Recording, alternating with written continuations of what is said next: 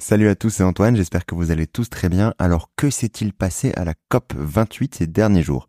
Comme je vous en parlais dans le précédent podcast, de nombreuses décisions ont fait débuter cette COP à Dubaï sur les chapeaux de roue.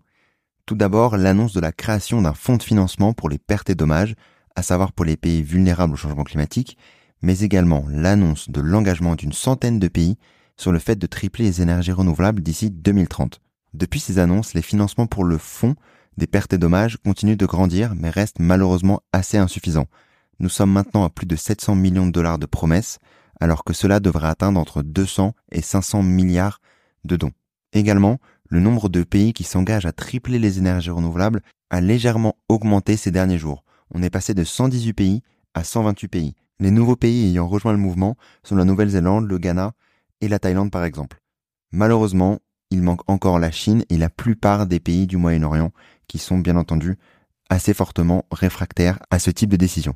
Mais plus globalement, les négociations ces derniers jours se sont surtout portées sur le texte le plus important d'entre eux, à savoir le bilan mondial. Ce bilan mondial doit permettre aux pays d'identifier collectivement des pistes d'amélioration de leur action climatique. Tout s'est fait un peu en chambre close, mais la seconde version du texte sortie récemment mentionne encore les énergies fossiles dans le cadre d'une baisse ou d'un arrêt progressif de ces dernières. Ce sont du coup sur ces mots et sur les technologies de captation carbone, qui sont pourtant inefficaces comme j'en discutais avec Pierre Gibert, je vous mets le lien en description de l'épisode avec lui, que tout se joue.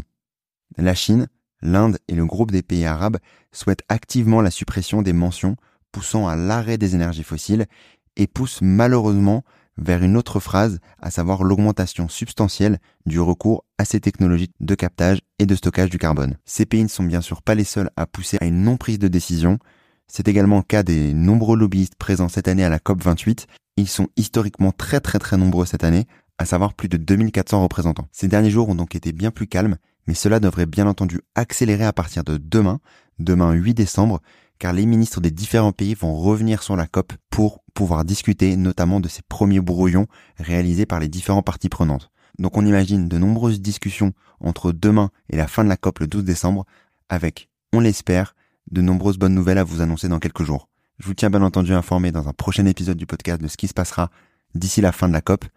D'ici là, prenez soin de vous et n'oubliez pas, comprendre, c'est la première des actions. Salut